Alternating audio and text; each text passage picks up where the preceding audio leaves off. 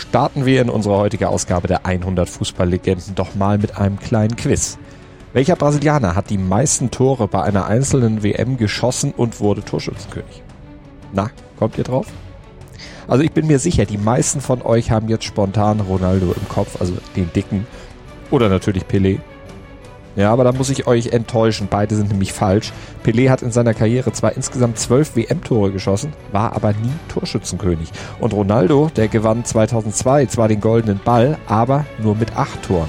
Und unser Mr. X muss ein anderer sein. Torschützenkönig 1950 bei der brasilianischen Heim-WM, nämlich mit neun Toren. Und der hieß Ademir. War ein begnadeter Knipser, aber er hatte den Fluch der frühen Geburt und einen Makel, denn er wurde eben nicht 1950 im eigenen Land Weltmeister. Und über ihn erzähle ich euch gleich bei den 100 Fußballlegenden hier auf meinsportpodcast.de. Mein Name ist Malte Asmus. Sie sind die berühmtesten, die erfolgreichsten, die besten der Fußballgeschichte. Platini, die größten Stars aller Zeiten. Malte Asmus und Moritz Knorr erzählen von überragenden Siegen, von bitteren Niederlagen und davon, wie sie wurden, was sie heute sind. 100 Fußballlegenden mein Sportpodcast.de.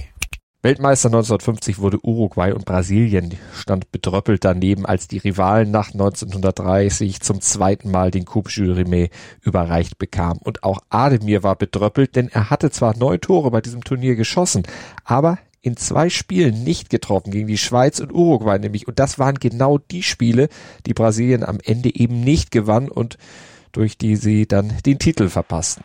Und das zeigt, wie abhängig die Seleção trotz vieler großartiger Fußballer in den eigenen Reihen damals von ihm, von Ademir war. Ein richtiges Finale hatte es 1950 ja nicht gegeben bei der WM. Damals wurde der Weltmeister ja nach Punkten ermittelt. Die Mannschaft, die nach zwei Gruppenphasen die meisten Punkte auf dem Konto hat, war Weltmeister. Und das hätte Brasilien am Ende ja auch fast geschafft, wenn sie nicht gegen Uruguay verloren, sondern wenigstens einen Punkt geholt hätten.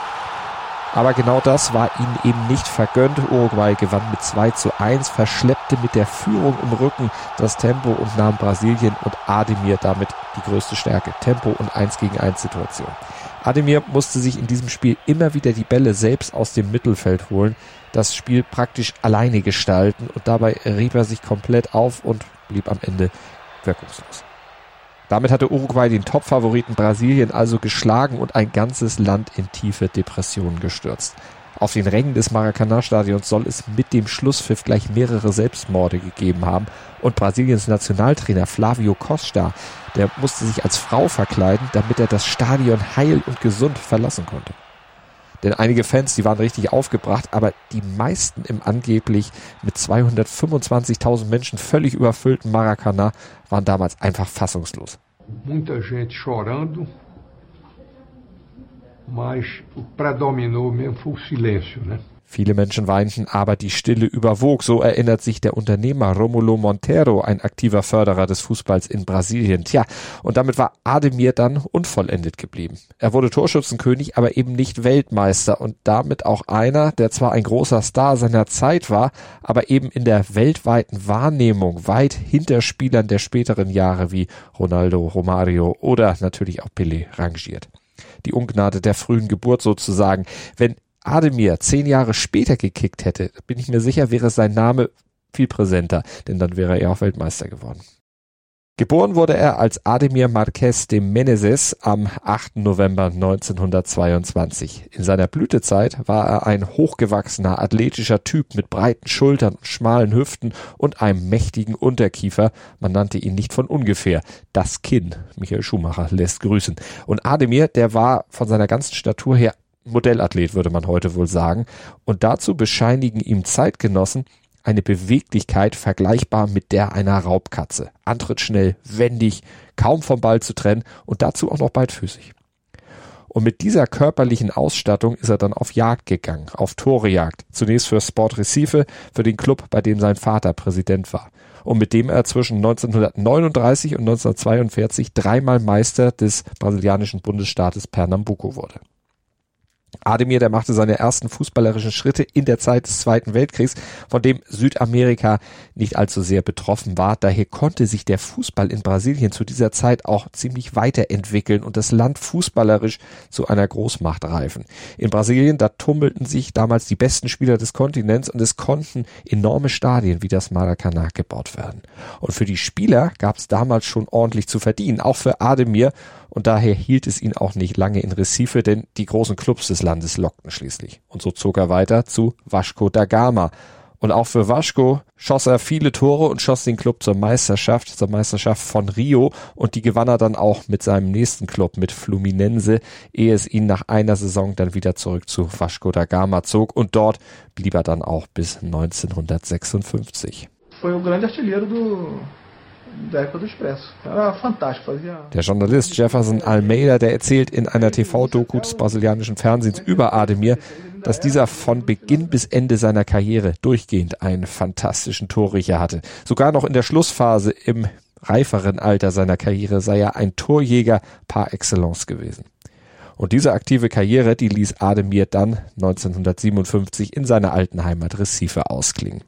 Und wie Ademir es verstand, Fußball zu spielen, das hat der Fußballhistoriker Professor Luciano Nassa auf seinem YouTube-Kanal ausführlich nochmal gewürdigt.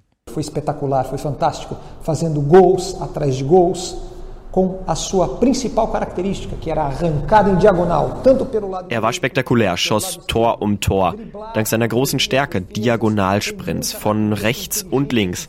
Mit seinen Dribblings, mit Intelligenz und Kraft hat er die gegnerischen Abwehrreihen in Verlegenheit gebracht, spektakuläre Tore erzielt. Forma nova er stand für einen neuen Typ des Mittelstürmers.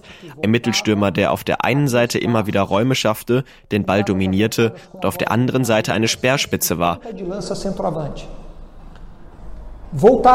Aus dem Mittelfeld vorstieß, 30, 40, 50 Meter, mit Geschwindigkeit und Tücke und seinem Torriecher. Rapidez, malícia,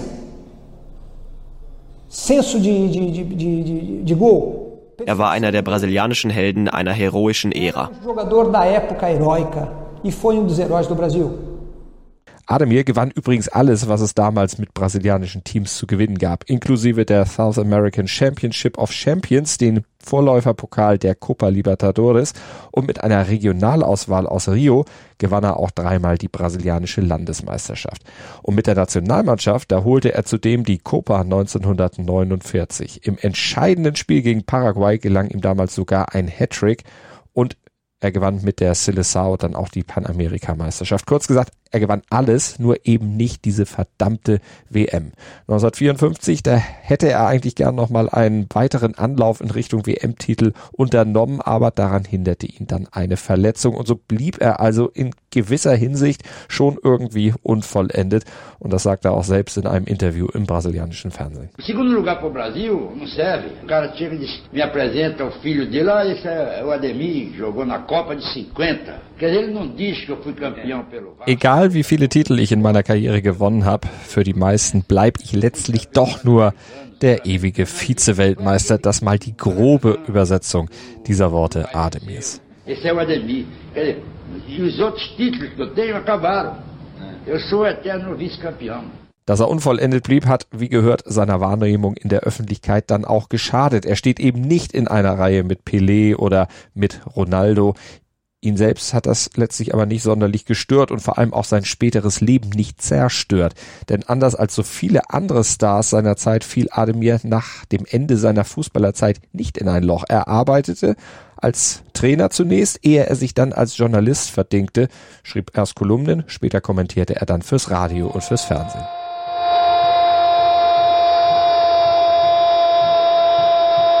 Ach ja, und das Geld, das er während seiner Karriere verdient hatte, das hatte er auch klug und gewinnbringend investiert, nämlich in Eigentumswohnungen. Und das verschaffte ihm dann ein sorgenfreies späteres Leben. Und das kann man über viele seiner Zeitgenossen und Landsleute, die ebenfalls überdurchschnittlich kickten, leider nicht sagen. Viele endeten nach ihrer Karriere als Sozialfälle, verfielen dem Alkohol oder gerieten sogar auf die schiefe Bahn. Und einige von denen haben, beziehungsweise werden wir in dieser Serie bei den 100 Fußballlegenden hier auf mein Sportpodcast.de sicher noch vorstellen. Und damit geht's in der nächsten Woche schon weiter hier bei uns in der Serie. Bis dahin abonniert doch gerne die 100 Fußballlegenden im Podcatcher eurer Wahl und schreibt uns, wo es denn geht. Eine Rezension zum Beispiel bei iTunes, da funktioniert das. Also bleibt uns gewogen. Bis zur nächsten Woche. Schatz, ich bin neu verliebt. Was? Drüben. Das ist er. Aber das ist ein Auto. Ja, eben. Mit ihm habe ich alles richtig gemacht. Wunschauto einfach kaufen, verkaufen oder leasen. Bei Autoscout24. Alles richtig gemacht. Dir hat dieser Podcast gefallen? Dann klicke jetzt auf Abonnieren und empfehle ihn weiter. Bleib immer auf dem Laufenden und folge uns bei Twitter, Instagram und Facebook. Mehr Podcasts aus der weiten Welt des Sports findest du auf meinsportpodcast.de. Schatz, ich bin neu verliebt. Was? Da drüben. Das ist er. Aber das ist ein Auto. Ja, eben. Mit ihm habe ich alles richtig gemacht. Wunschauto einfach kaufen, verkaufen oder leasen. Bei Autoscout24. Alles richtig gemacht.